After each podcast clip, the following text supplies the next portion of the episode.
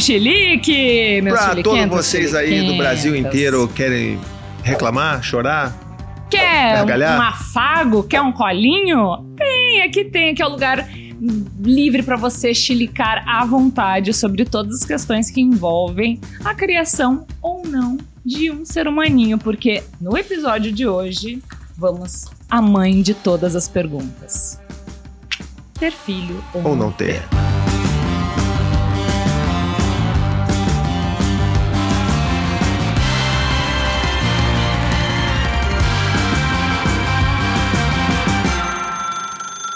Prazer, Thiago. Tiago Queiroz, pai de quatro filhos, eternamente cansado, tal qual esse urso que tá aqui quase caindo nesse fim de diário de gravação.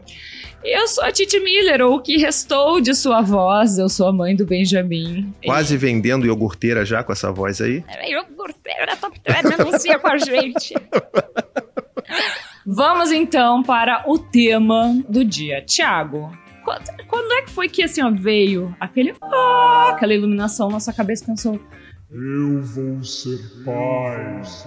Foi uma decisão para começar? Acho que foi, mas não foi. Foi e foi um golpe da Anne, como sempre tudo foi da Anne na minha vida aqui com relação. Hashtag Anne Golpista. único golpista é isso. Porque assim, a gente, quando a gente se casou, a gente falou assim: ah, vamos ter um filho que é legal, não sei o quê. Ela falava assim: olha, então é melhor a gente começar a tentar logo, porque eu tenho aqui as questões e tem também o anticoncepcional. E a média aqui é um, dois anos para engravidar. Então, poxa, ah, pra gente ter tempo de. Quantos anos vocês tinham? Nossa, faz pergunta difícil, cara. Não... Ah, ó, só Há 10 anos atrás, eu devia ter 30. É, super difícil essa conta. ou 29 ou 30 anos, alguma coisa assim. E aí ela falou assim: não, precisa demorar um a dois anos pra ter filho, não sei o quê. Eu falei: não, tá bom. Aí na primeira vez foi. Pimba na gordura. Foi gol. E aí a gente não esperava que ia ter filho tão assim, de repente. E tivemos que lidar com aquela sensação bacana, deliciosa, mas também aterradora de você ter um pequeno filho nascendo ali sem saber direito o que, que vai fazer, o que, que fez, o que, que preparou, o que, que estudou. Que a gente, assim, pelo menos na minha geração, a gente não lia nada, estudava nada para para ter filho, não. Não, no máximo na geração anterior. É. Lia um. Crianças francesas não fazem manha. Que é bom para quê? Para que, que é bom esse livro? Você sabe para quê? Pra fazer fogueira. Exato, olha aí. É por isso que Gente muito fechado nas. eu ia fazer um momento aqui de bater palma, fiquei três segundos Ah, esperando. É que eu tava olhando pro pompom. Eu ia falar, fazer. gente, é muito sincronizado. E eu fiquei três segundos esperando aqui. Ai, ó, pai. Além do Crianças Francesas, tem um outro que vai num. O, manu- o livro, Manual do Bebê, Bíblia do Bebê, esse daí é outro. É o livro da capa azul. Esse aí, rapaz, não dá nem. É porque a fumaça da, da fogueira sai tóxica. É, não dá pra eita, queimar. Esse aí não dá. Chernobyl, não, não dá. é muito louco, né? Porque para os homens a, a construção disso é, é totalmente diferente do que nos é imposto desde que nos Exato. colocam uma boneca no colo quando a gente tem dois anos de idade, né? Eu lembro bem da- de brincar de boneca, lembro dos nomes das minhas bonecas, mas eu também lembro muito de quando eu me entendi feminista e quando eu entendi que isso era uma decisão que era da sociedade, não era minha. Então passei ele uma longos anos elaborando o quanto isso era compulsório, o quanto era uma vontade genuína. Eu já trabalhava, com- comecei a trabalhar com criança com 12 anos, né? Eu trabalhei como recreadora infantil, trabalhei Uhum. como babá também, sempre gostei muito de criança. Trabalhei depois desenhando, quando era designer eu desenhava para criança, sempre o que do lúdico sempre me foi muito gostoso de, de estar. E fiquei, ah, será, será? Mas aí, né, a vida foi acontecendo. apresentadora, programa de viagem, namorados que pensavam. Eu tive um namoro mais longo que era um cara que queria muito ter filho. Todos na verdade queriam ter filho, praticamente. Mas esse atum que já tinha filho. Ah. Ah. É, mas eu sempre assim, não, não é. Acho que não vai dar muito certo agora. E aí eu fui planejando é, pela. Porque eu fui olhando ao meu redor e vendo a quantidade colossal de bosta que os pais dos filhos das minhas amigas e das filhas das minhas amigas estavam fazendo, que eu seria uma mãe solo, que eu faria uma FIV, é, ou de um ex-namorado que é um parceiro, ou de um casal de amigos meus, gays, maravilhosos, que entraram, inclusive, comigo na, casamento, a família tradicional brasileira chorando neste momento. Por que choras? ou, ou, enfim, né, ia ser um doador anônimo. Mas eu não queria o BO do pai, porque o BO do filho eu queria. Entendi. E aí acabou que eu conheci o pai do meu filho no meio dessa história toda. Eu engravidei uma primeira vez. E foi uma. Eu acho que foi a experiência mais doida da minha vida, porque foi nessa do tem uns, uns negocinho. Aham. Descobri que tem um exame chamado antimileriano. O meu deu super baixo, minha reserva ovariana muito baixa. Minha gineco falou: ah, libera agora. Se tu, tá, se tu quer ter uma gestação, já libera agora. E eu tava namorando há um ano, era uma coisa assim que, né, tava tateando, mas eu falei na primeira semana: falei, ó, seguinte, eu vou ser mãe. Pode sair imediatamente, se tu- é uma ideia que assusta, ou tu pode namorar uma mulher que tá grávida de outra pessoa, de um desconhecido, ou de um casal de amigos, ou de sei lá Uhum, quem. uhum. It's up to you. E acabou que a pessoa foi ficando, ficando, ficando, e acabou virando o pai do meu filho. Primeiro filho que eu perdi, e o segundo filho que é o Benjamin. E a primeira gravidez foi uma montanha russa muito louca, porque eu também não estava esperando que viria tão rápido assim. No, ah, tem probleminha, ah, vai demorar. Uhum. É nessas aí que Te pega, te pega assim, ó. é, eu tinha toda uma questão de medicação que eu tava tomando, né? Que eu tenho TAG, eu tava tomando só remédio pra ansiedade. Minha obstetra falou: corta tudo agora imediatamente. Não façam isso, gente. Procurem bons. Existem de formas e formas de trocar ou ajustar medicações. É muito, foi muito errado mesmo, assim, a conduta. E eu tive uma crise de pânico, basicamente, que durou as Caramba. 10 semanas que eu fiquei grávida, até que eu tive um sangramento. Foi horrível perdi o bebê e nove meses depois eu engravidei do Benjamin, mas aí com um planejamento até dar, né, o desmame, Uhum. tudo mais organizado e fiquei muito tranquila durante a gravidez inteira até a pandemia começar. Que foi bem ali na, na muvuca mesmo, né? Foi no último trimestre, eu entrei no último trimestre de gravidez com a OMS declarando Caraca, pandemia cara. mundial. Pandemia mundial é bom, não é redundância. Mas nem todo mundo optou ou ah, tem tanta certeza quanto a gente teve aí nos três, né? Porque o primeiro foi uma coisa meio. É, a gente, é, não foi nenhum deles foram acidentes completos, não. Aham. Assim, a gente era meio assim, ah, vamos ver. Se tá aumentando aí em livre demanda, né? Vamos ah, acreditar entendi. É que nessa eu achei parada. que depois, eu achei que depois do Dante, todos eles tinham sido bora. Então vamos, então vamos, então vamos. Não, não foi exatamente assim. Bom, o, o Dante foi isso, o Gael foi meio que, ah, você tá amamentando, né? Você nem menstruou ainda e tal. Então vamos lá, né? Pô, se rolar, rolou, sei lá. A gente acreditando que ia Hum. demorar muito. Não demorou muito. A primeira ovulação da Anne, ela nem menstruou. Nossa. Ela engravidou de novo. Quando eu falei que eu não vou sentar no teu sofá, eu acho que tu não entendeu muito bem. Vou- Até porque vocês fazem gente- cama compartilhada, aquele sofá. Imagina, gente, eu vou, vou fazer story, você sentada no chão. Você não vai estar sentada no sofá. Eu não sendo nesse sofá, não, de jeito nenhum. Mas assim, a, a Maia, ela veio num lugar mais da gente, tá, vamos assim. Foi depois de uma grande DR. Inclusive, a gente sempre teve, assim, grandes DRs polinizadoras, sabe? A gente tinha alguma questão, al- tava esquisito o relacionamento, a gente vinha, conversava, ajustava os ponteiros, não sei o quê. Pô, tá bom agora. Vamos ter mais um. É assim, quando tá tudo, Cara, tá tudo organizado, Vamos embaralha e joga de Vamos novo. começar a dormir. Porra, vamos ter mais um, que acho que é maneiro, sabe? Pra gente nunca mais dormir de novo. Nunca mais eu vou dormir. É, eu ainda não tô dormindo, né? Nossos filhos se chamam Michael Douglas, né? Não é à toa, mas. ai, ai. Bom, são muitos os perrengues que Mas- envolvem a parentalidade, né? Sim, mas a, a Cora, né? Ela, Ah, ela veio de uma, de uma gestação, de uma perda gestacional também, né? E que aconteceu, essa foi totalmente no susto. A gente ficou desesperado, porque era no meio da pandemia que a gente recebeu a notícia da gravidez. A gente não sabe, não tinha plano mesmo de ter quatro filhos. A gente ficou desesperado. Meu Deus! A Anne, assim, quando ela soube, pegou o resultadozinho né, do teste xixi e tal, eu não sabia que ela tinha feito o teste. Ela tava assim, aos, pan, aos prantos, chorando, em pânico. Meu Deus, o que aconteceu? Alguma coisa muito grave com o pai dela, com, com ela. Alguma... Aí ela me conta que ela tava grávida. Aí eu, tá, não é nada ruim, sabe? Ok, vamos tentar entender isso aqui. E aí a gente começou, quando a gente começou a criar afeto por aquela ideia, né, começou a, a gostar daquela gestação, a fazer ideia de ter quatro pessoinhas com a gente, a gente recebe essa notícia que é sempre devastadora É.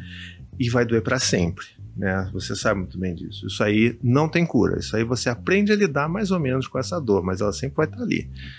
E E foi aí que, depois desse processo, a Anne falou assim: olha, eu não consigo conceber viver minha vida tendo essa ideia dentro de mim de que a minha última gestação terminou dessa forma.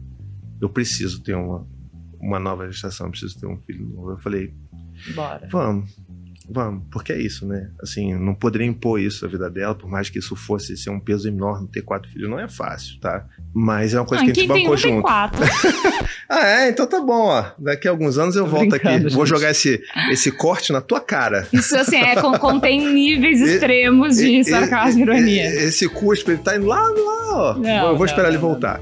Mas é, foi essa a nossa história, assim. A gente teve alguns planejamentos, alguns não planejamentos, mas sempre nesse desejo de querer ter filhos mesmo. E a gente sabe muito bem que tem gente que não tem esse desejo. E tá tudo bem. Acho que é um pouco esse o desenho desse episódio aqui. É. Mas antes da gente começar a atender, eu quero dar um recadinho pra vocês aí. Olha o tem- dedinho dele, olha o dedinho dele. tem muita gente que confunde essa coisa de lutar contra a maternidade compulsória, que a gente deve lutar mesmo, é, de dizer que as pessoas têm o direito de não ter filhos, com achar que você tem o direito de odiar a criança e odiar a bebê. Ah, é. Aqui não, violão. Aqui, ó. Ó, aqui o pau come. Chau de frio aqui não, tá? Ó, Chau de, Tchau de free não. chau de frio não passarão aqui nesse videocast. não vão não. Então vamos, já tô nervoso, então a gente pode Já, atender. já, já, já tem de Então você vamos lá, então, vamos lá. Saque chilique aí.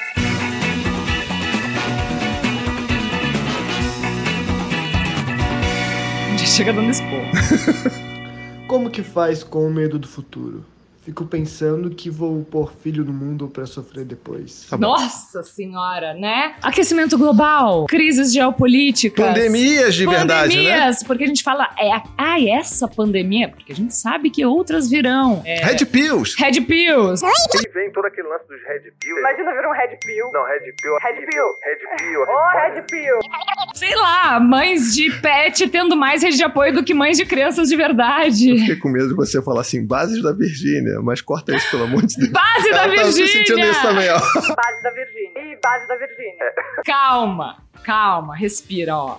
Uh, respiradorzinho primeiro na gente. Eu passei por isso. Um no dos... meio, né, da pandemia? Não, não. Um dos grandes processos ali que eu tive no será que vou ser mãe ou não vou ser é eu não vou passar, eu não vou botar filho pra ficar passando calor e ficar Ah, Fugindo de você teve esse enchente. questionamento, então. e também pegando é, emprego aí de porque ele é Perder pro chat GPT emprego, não é? né? Quê? Perder emprego pro chat GPT. É, pra, pra- pra não ter emprego, pra não ter, sabe? É. Essa- esse mundo horroroso aí, cada vez mais desigual, horrível. Não vou botar mais uma, um, ser, um serzinho nesse 8 bilhões de pessoas, gente. É muita gente. o meu ventre poluir mais dentro dessas águas e oceanos e tudo, né? Enfim, né? Veio a Madre Teresa de Calcutá ali uns bons anos, isso foi um bom, tipo, hum, será? E aí veio uma outra questão que a gente precisa falar, que é, então eu não vou ter, eu vou eh, ter, eh, gestar, eu vou adotar. Ah, sim. Aí agora, gente, é uma questão muito delicada, que é a adoção, ela é apenas uma outra via de parentalidade e não caridade e não Exatamente. ah, já que eu não vou, não é uma peça do sobra um do Uno. Então, já que eu não vou colocar um, eu vou tirar outro daqui e colocar pra cá. Não é, não são móveis que tu organiza na tua sala, né? São Uhum. pessoas que tu incorpora na tua família, Sim. né? Através de uma gestação ou não. E tem que ter muita responsabilidade pra isso mesmo, porque é um filho. Sim. É uma via de você ter uma família. Mas eu acho que esse tipo de pensamento já passou também por mim, nunca foi muito catastrófico. E eu tenho quatro filhos, então assim, se existe uma coisa que, que eu pensei muito foi em relação a essas coisas, e foi de pensar que, cara, eu preciso, para além de ter medo, é ter esperança e esperançar do futuro, sabe? lindo, sim. E, é, é, é, claro, se eu não acreditasse no futuro da humanidade, do planeta, eu não teria quatro filhos. Eu não ia botar eles para se lascar, né? No meio de guerra, de, de um monte de coisa maluca. Mas eu preciso acreditar que isso aqui vai ser um lugar melhor feito por mim, para eles e com eles, sabe? Então aquele lance do pastor Henrique Vieira que eu adoro, eu sempre menciono que é o esperançar de não vou esperar sentado, mas vou tentar fazer o que eu posso fazer para que as coisas melhorem também, né? Sim. Pode ser muito, ah, muito poético, muito romântico, pode até ser, mas às vezes a gente precisa disso. Pra gente conseguir passar. A pandemia que a gente passou, a gente precisou muito dessa esperança pra gente conseguir sobreviver aquilo que a gente sobreviveu. Há tantas notícias horríveis, escabrosas, pra gente sobreviver aquilo tudo.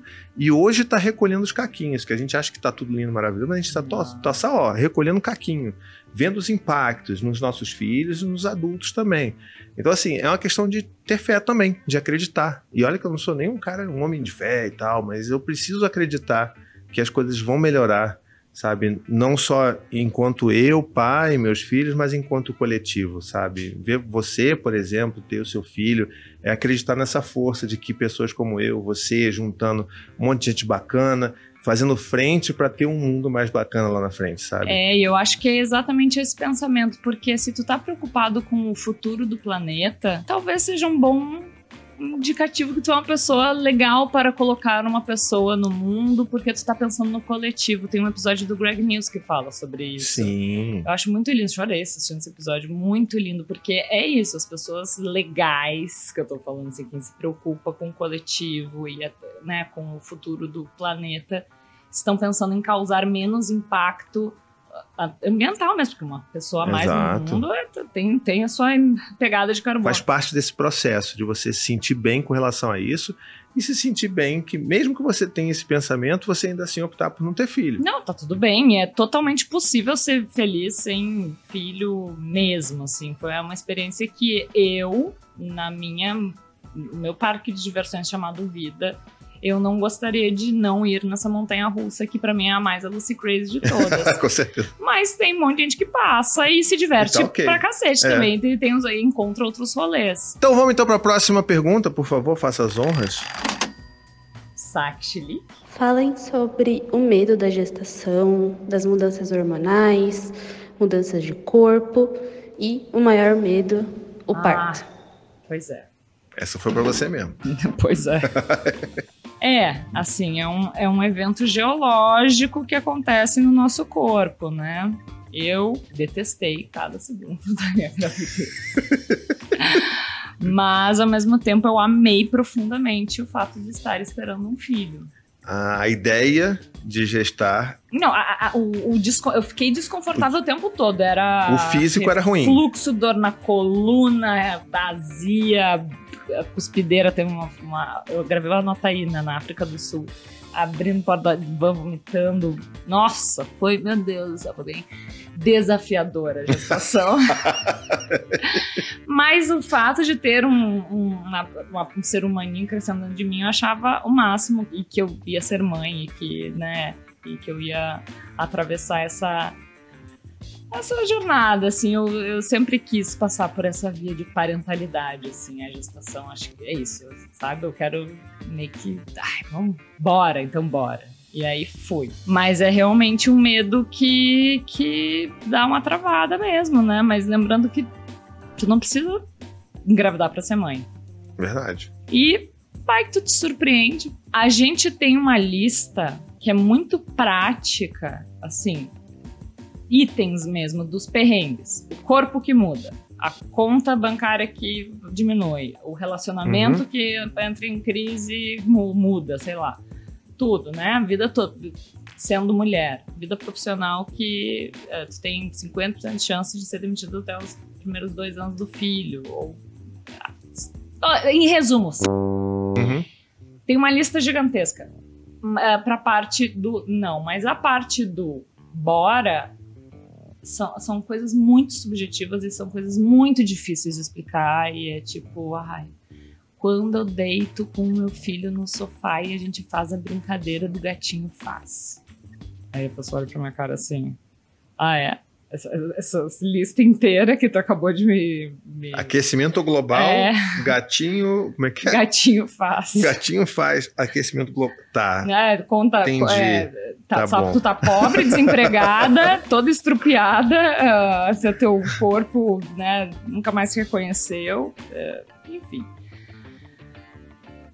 Gente, assim, é muito particular pra cada uma, né? É. Tem um monte de mulher que ama ficar grávida. Ama, ama. Então, a Anne é um desses exemplos aí, cara. Ela- Percebi. Que bom que eu avisei, né? ela fala que ela gestar e parir é o negócio, é, é a droga dela, é o que ela gosta de fazer. Assim, se ela não precisasse ter que criar depois, ela teria muito mais. Ela fala isso. Meu Deus. Do tanto que ela ama. Eu, do meu lado aqui, eu nunca gestei, nunca pari, então não vou opinar sobre isso daí, mas assim, como um espectador externo, me dá um certo nervosinho, aquela barriga toda esticada que parece que vai explodir a qualquer hora. E você vê E no Instagram. um pés. É, e você vê assim no Instagram as pessoas, o cara com a viola, aí plau, mete um, sei lá, Milton Nascimento pro filho, canta ali, pro filho nascer erudito. Sabe qual é? Ah, bota ali, e aí o cara conversa, conta história, porque aí o filho tem que saber ouvir a voz do pai, reconhecer o pai. Isso daí pra mim não rolava. Eu achava uma grande maluquice falar Sempre, com barriga. todas as. Nunca consegui em nenhuma gestação. Tanto que os meus filhos, quando nasciam, reconheciam mais as vozes dos irmãos, que não paravam de falar Sim. o dia inteiro do que a minha.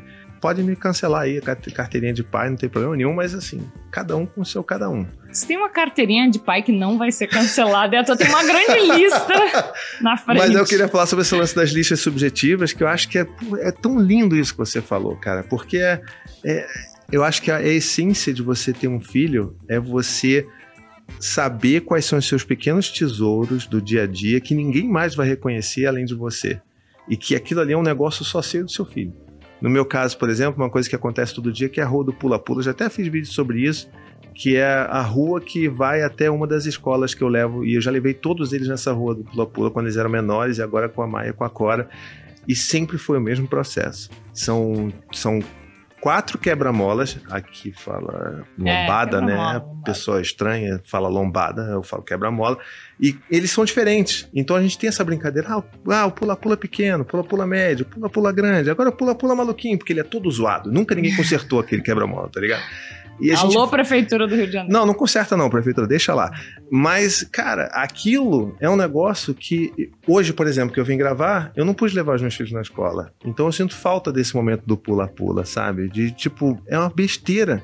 É um, sabe, são cinco minutos do seu dia e que fazem toda a diferença pra gente, Tô sabe? olhando no relógio aqui, porque já são seis da tarde. Tá vendo? Às sete horas é o horário que eu leio o livro do Siri Clap Clap, que é o mesmo livro de- desde sempre, assim. E a gente fica imitando a carinha do Siri. Siri faz. É, aí a gente vai. Começa o livro, e quando no final a gente já tá assim, uma coisinha só, Olha e nem só. tem mais livro, a gente só tá imitando a água viva rosa que faz. Gente, vocês estão nos achando uns ridículos agora, mas assim, É. isso enche o nosso peito de, de ocitocina e amor, Muito, serotonina gente, e tudo, e é, e é recompensador num lugar muito profundo. Não é pra todo mundo, que é do mesmo jeito. Cada um, uma- cada maternidade, paternidade, parentalidade é, é diferente, mas é, ai, isso paga todos os boletos do Don't. Paga. pra mim. Paga pra gente também. Vamos para o próximo? Vamos lá então. Chilique. A desromantização da maternidade pode influenciar que queiram cada vez menos ter filhos ou que repensem a ideia? Com certeza! Eu sou conhecida entre as minhas amigas como o maior anticoncepcional ambulante do rolê. E esse podcast, né, é Tem- um grande tá nessa via, né? Talvez esse episódio não. É, a gente tá bem falando, bem É. metendo pilha na galera. É, eu, eu tenho esse defeito. As pessoas reclamam que vão parar de me seguir porque ficam com essa ideia de querer ter filho ou ter mais filho. Porque acho que quando a gente compartilha esses momentos subjetivos, as pessoas têm um pouco da dimensão do que, que é, É. aquela preciosidade, sabe? Que Sim. não tá, não tá na foto, sabe? Não tá no story. É. Tá na, na, naquele, na relação, cara. Total. E não é só na nossa relação com o filho, assim, é, eu tenho a impressão que todos os dias eu tô fazendo uma coisa muito grandiosa quando eu Uhum. tô cuidando do meu filho. Da forma que eu cuido dele, sabe? Eu conversei com a Samia Bonfim sobre. Ela tem a, a mãe pandêmica também, Uhum. né? Sobre ah, maternar é um ato político e tal, essas frases que a gente lê e viraram clichê, que bom que sim, porque de fato são, são frases que tem que ficar é, impregnadas no nosso, na nossa cabeça, porque é todos os dias fazer política.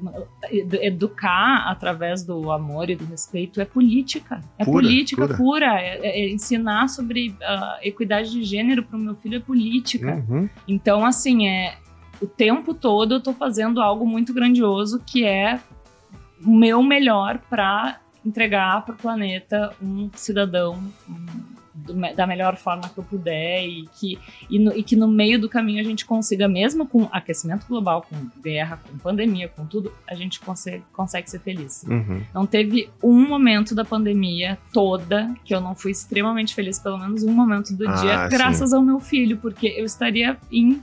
Mas eu, Entregue, né, cara? eu com tag, eu já eu, eu teria me entregado assim, a Covid, ah, me leva, sabe? Tipo, não, não seria as, as festas clandestinas, mas eu já teria, sabe, tipo, panicado de Covid 20 Aham, vezes aham, e teria sido entubada mesmo sem Covid, assim, eu ia ser essa pessoa. Não que seja ah, a responsabilidade dos nossos filhos nos salvar desses momentos, mas acaba sendo parte do consequência, processo. é a consequência. pois é.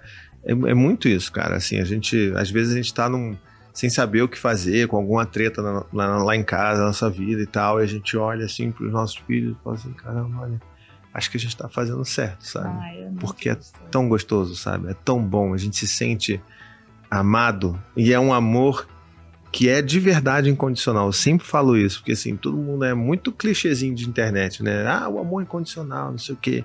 Mas pra mim, o amor incondicional é o amor do que os filhos sentem pela gente, que já viram o nosso pior, o nosso melhor e ainda continuam escolhendo amar a gente.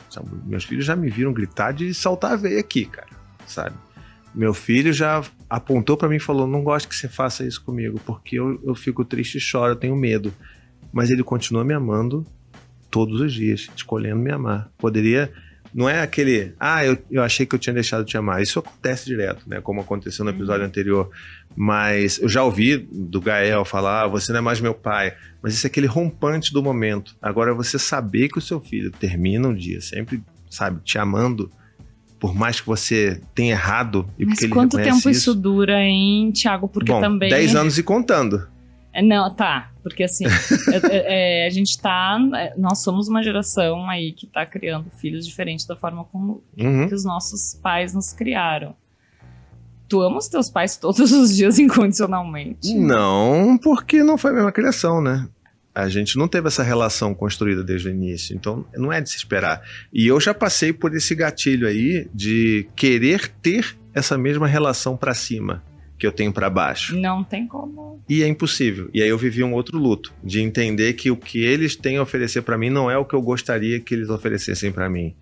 E é meio dolorido, porque, pô, queria, mas aí você passa por aquele papel de, ah, então Ai, mas é, Ok, já também, assim, né? passa uma régua, porque tem uma hora que deu. É, vai- assim, você vai fizeram- saber até onde você vai escolher, tipo, tá, isso aqui ainda serve pra mim? Ou se nem isso serve, então você tira de campo, né? É. Dentro de, da- das capacidades e das ferramentas que os meus pais tinham, eu tenho certeza que eles fizeram o melhor e hoje eles vêm e os nossos pais ficam muito gatilhados vendo Oh. a forma como a gente cuida dos nossos filhos. Eu lembro, primeira vez que minha mãe viu o Benjamin tentando me bater e a forma como eu, eu, eu, eu fiquei com ele, foi um- uma crise que durou muito tempo, Uhum. assim, né?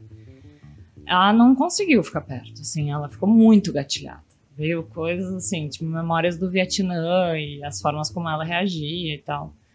E é isso, né? Que ter filho é revisitar a nossa própria infância Direto. também, revisitar a nossa relação com os nossos pais, perdoar pra cacete uh, os nossos pais. Eu, eu, eu passei a ser muito mais generosa com a minha mãe, mesmo entendendo a profundidade das cagadas que ela fez. Uhum.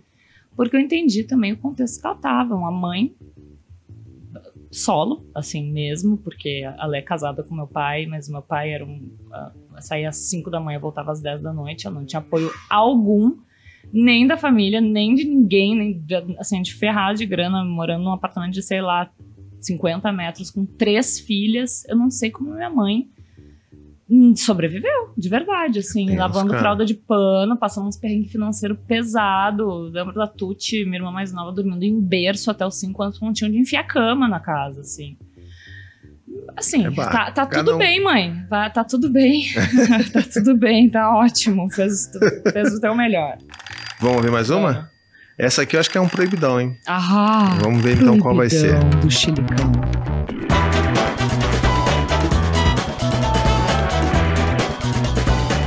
Saxilik? Oi, Thiago. Oi, Titi. Eu não encontrei um companheiro à altura em tempo do meu relógio biológico.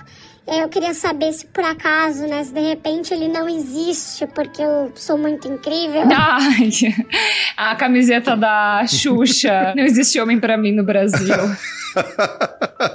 Não tem no Brasil, meninas. Não tem no Brasil, meninas. É tipo, é tipo a base da brincando. Então, assim, né? A gente tá aqui desde o primeiro episódio tentando falar sobre essa equalização das expectativas das mães e mulheres que somos, barra os homens e pais que a sociedade nos entregou. Fala-se Uhum. muito do dedo podre da mulher. Ah, porque tu tem dedo podre. Que é uma grande podre. falácia. Não é? Será que- porque a, a, a oferta está muito ruim? Porque homem nenhum tem dedo podre, né? É, são todos são as loucas. É, é. Ah, louca, é para raio de louca. E a gente tem dedo podre. Então as mulheres são, todo, são todas loucas e os caras, e a gente tem dedo podre que escolhe apenas o querubim ah, mofado entre todos os dourados. Não, amigo. Não é por aí. Agora, ela tá nessa sensação de precisa do, do relógio biológico dela e tal, não tem um cara, assim, pode não ter nesse momento, você encontrou alguém. Pode ser que você nunca encontre também, né? Essa que é a real. Mas isso não impede você de ser mãe. É o que a gente falou aqui no início do episódio. né? Existem outras vias, a via da adoção, a via da fertilização, né? Então, assim, existe algumas alternativas para você exercer a sua maternidade se é isso que você quer. Então, vai atrás, cara. Não tem que esperar macho nenhum, não. É, não, até porque assim, pode casar. Pode casar com. Assim, a festa linda, cheia de amor, com as melhores bênçãos de todo mundo e ter uma grande decepção assim que tu engravidar ou logo depois. Então, assim, a gente realmente só conhece é, os pais dos nossos filhos depois que a gente engravida, nasce, puerpério, separação, começar um novo namoro e por aí vai. Então, não bota muito. Não é, não é aí a ficha que tu tem que colocar, eu acho. É, também acho. Vamos de mais um? Saque chilique. Oi, Tite. Oi, Thiago. É, o meu companheiro quer muito filho, mas eu não quero. O que, que eu faço? Dá um PlayStation pra ele calar a boca? Maravilhosa. tá respondida, né? É isso, né? Dá um gato e um Playstation, resolve. E uma planta, uma suculenta. É, Acho que uma resolve. suculenta, dá bem, dá pouco trabalho. É, é muito, né, a, a, a máxima do homem que não quer ser pai, mas quer ter um filho. A ideia de É. ter um filho é muito boa, mas ser pai já é outra coisa. Pois é, acho que assim, se não tá casando o mesmo momento ali, é, é, não, não sou muito fã de falar separa, mas é porque ela- a relação não vai. Tá, tá seguindo objetivos grandes de vida, Uhum. né? Porque assim, ter filho ou não ter filho é uma decisão grande de vida. Então, se o casal não tá con- concordando numa decisão dessas que são grandes, é um bom indicativo que talvez esse casal não esteja. É, eu vou até Um futuro além, aprende. assim, agora defendendo um pouco o cara, né? Defendendo não, mas assim, fazendo a advogada do diabo aqui, porque no momento que a gente fica prendendo as pessoas em relacionamentos que a gente sabe que tem objetivos de vida tão distintos, Uhum. por muito tempo a gente impede dela seguir em frente e encontrar na Exato. próxima esquina uma pessoa que corresponda às expectativas Exato. tanto ela com uma ou numa solteirice, ou uma, um- com outro parceiro, ou uma parceira que também não queira ter filho, e o cara encontrar uma mulher ou um marido que queira ter um filho junto, ter um plano de família, né, ah, mais objetivo, assim. É isso, gente. Eu sou, eu sou do. Não tenho tempo a perder. Só quero saber o que pode dar certo. Não tenho tempo a perder, gente. A vida é agora. Não, e assim, tem um negócio que é importante. É, a gente tá sempre falando aqui também, relacionamento é diálogo, é conversa. Então, deixa claro, olha, eu não quero ter filho agora. Ou eu não quero ter filho de jeito Ponto- nenhum, ponto final. Não. Você quer ter filho, então assim, acho que talvez a gente tenha que conversar pra você seguir o seu caminho, eu, eu tal, pra, pra ninguém se sentir enganado, né? Exato. Ah, não, vamos esperar um ano, vamos ver como é que vai ser. Não, agora eu não tô pronto. Porque assim, a, a pergunta que a gente recebeu foi de um cara que quer ser pai. Mas normalmente é o contrário, é a mulher que quer ser mãe e o, cara, cara não tá, tá mais meio- tá mais querendo PlayStation mesmo. Aham. Então, assim, é melhor jogar aberto, cara, e, e, e seguir a vida de cada um, porque é uma decisão que é pra vida toda, Porra. né? Então, assim, não dá pra ficar brincando com isso. É, tá certíssimo. Vamos então pro relato da Vamos, nossa... Quem é que temos hoje aqui, hein? Ai, hoje tá muito especial esse programa, porque isso que eu tenho aqui é uma, praticamente um, um amante. É, é, eu sei, eu respeito, tá? Respeito essa relação. A oficial está aqui. Por favor, Marimun pode entrar. Oi, amiga! Oi, Thiago! Oi, pessoal que está vendo esse vídeo. Bom, vou contar aqui um pouquinho pra vocês sobre essa minha decisão de não me tornar mãe. É uma coisa que desde que eu era criancinha eu tinha certeza já que eu não queria ser mãe. Eu não sei de onde veio isso. Não sei se foi um vídeo que eu vi quando eu era criança na escola que mostrava uma criança nascendo e eu fiquei apavorada, talvez. Mas acho que na verdade não. Acho que foi uma coisa que veio crescendo em mim e se tornando cada vez mais forte conforme eu fui chegando naquela faixa etária, né? Que tipo, agora eu tenho 40. É, que foi começando a bater ali o sino e falar, e aí, e aí, contagem regressiva, eu fui tendo mais certeza de que eu não queria. É, muitos motivos, assim, acho que desde não realmente ter nenhum desejo de passar pela gravidez, a gostar muito da maneira que eu vivo minha vida, como é minha rotina, como eu lido com as minhas questões e às vezes olhar para a vida de mulheres que são mães e pensar, cara, não é para mim.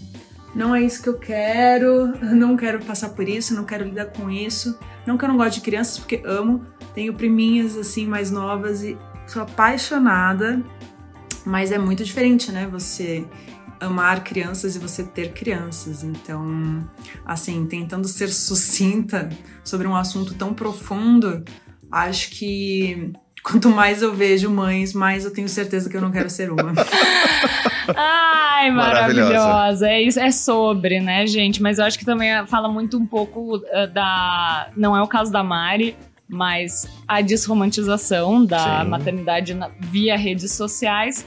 Que passa por uma demonização, Às muitas vezes sim, é. quando é assim, né? Passa por um ouvido um pouquinho mais torto, uma leitura de uma Laura Gutman que te dá uma surtadinha e te deixa. Outro livro igual que não dá pra queimar, porque a fumaça é tóxica Eu também. li na minha primeira gestação, que eu estava Anne também. tag, assim, Pesado. pesado. A maternidade, o encontro com a sua própria sombra. Mães visíveis, mulheres invisíveis. Não, mulheres invisíveis. Enfim, é todo mundo É isso aí, invisível. você já sabe qual é. Pariu, olha, Mari, é isso, é isso, amada, porque é, é- é a consciência do peso dessa decisão, né? Eu acho incrível a Mari tendo essa clareza de, de decisão dela, e é isso que eu quero, e ela tá super bem. Ela fala, "Ah, desde criança eu sou assim, eu penso assim, hoje eu vejo cada vez. Sempre que eu penso, não, é isso aí mesmo. Passou o reloginho ali. Não, valeu o relógio. Até a Tchau. próxima. E, cara, tá ótimo. Convive bem com essa decisão. Tá ótima. Não tá odeia ótima. criança. Você viu ali o check que eu botei lá no início? Ela não odeia criança. É porque tem um monte de gente que é, tem filho e odeia criança, né? Ah, também tem isso, né? Uma coisa Porque não- o que não- faz com o próprio filho é só porque odeia mesmo, que não é possível, né? Sim. Mas olha só, ela falou um negócio do vídeo e eu achei engraçado que eu lembrei de uma, do filho de uma amiga que teve ah, acesso sem querer mesmo. Eles estavam no celular juntos, ele Uhum. tinha cinco anos. E ela tava naquele explorar lá do celular um vídeo de parto natural, assim, é, com aquela cena bem ginecológica. Aham. E ele viu assim e ele ficou petrificado. E ele pensando, mamãe, eu nunca vou passar por isso, né? E ela, não, você nunca vai passar por isso. Ai, que bom. e aí veio um pouco a Ellen, a Ellen Ramos. Eu não queria ser, eu não quero ser mãe, eu quero ser pai. É bem isso, cara. Talvez ah, um É episódio encerre meio assim. Eu, inclusive, eu lembro de quando a Anne estava grávida do Dante, né? A primeira gestação dela, ela começou a entrar nessa de ver vídeo, vídeo de parto. Alguns me horrorizavam. Falaram assim: é isso que vai acontecer mesmo, que eu vou desmaiar? Eu acho que eu não vou aguentar. A piscina cheia de sangue, você gritando e urrando. Eu acho que eu vou ser um corpo tirado aqui, o bebê vai nascer, depois alguém me reanima ali. Eu, opa, pô, meu filho, tudo bom? Porque, gente, é, é, é assim, pra quem tá despreparado, ainda mais uma criança, o negócio pode ser chocante mesmo, sabe? Então, assim, cuidado com os vídeos. Você pode até botar uma músicazinha de MPB ali, mas assim, não vai amenizar tanto quando o bagulho é uma gritaria sangaiada toda. Então, assim, é natural. Mas calma com a criança, bota uma, uma coisa mais, né? Um momento ali, o momento que o bebê já nasce. É. Já pula não, ali pra frente. põe, bota mais pra frente. Criança Bota- de 5 anos não precisa ver isso. É, entendeu? Aquela coisa de mostrar a realidade nua e crua pra uma É. criança menor que 7 anos não é tanto bem por aí, né? É, pois é. Mas no caso dela, eu acho que assim, nem foi só isso, foi um, todo um pensamento de vida, né? É, eu acho que é, é esse o caminho, gente. Todo mundo deveria ter a opção de decidir por si só sobre o seu próprio corpo, a forma de parir, onde parir. né? E com quem ter filho, da forma que quiser. Eu acho que esse deveria ser um, um bom primeiro objetivo para a gente Exato. enquanto humanidade, né? É que as mulheres tenham cada vez mais a propriedade sobre seus próprios corpos, que a gente possa é, ser dona dos nossos ventres, das nossas decisões e que os homens se responsabilizem é, pelas próprias atitudes e consequen né, as consequências dos seus atos. É, porque filho não se faz com dedo, né? São milhões de crianças sem o, nome do pai no RG. Na certidão, é. No Brasil e no mundo inteiro, acredito. Então é isso, né? A gente tá falando sobre ter ou não ter filho dentro de uma sociedade que te empurra para uma, mater uma maternidade compulsória, te proíbe de tirar, em mesmo em caso de uma Sim. gravidez é, vinda de um estupro, muitas Uhum. vezes, e tu não vai ser uma mãe suficientemente boa, independentemente das decisões que tu tome com teu filho, porque tu vai ser sempre julgada pela sociedade. Exatamente. É complexo, Pesado. mas é gostoso ser mãe. Temos mais um? Temos, Ah, conseguimos então. Mais um episódio gravado aqui, minha gente. Uma diária que ela já está Ah!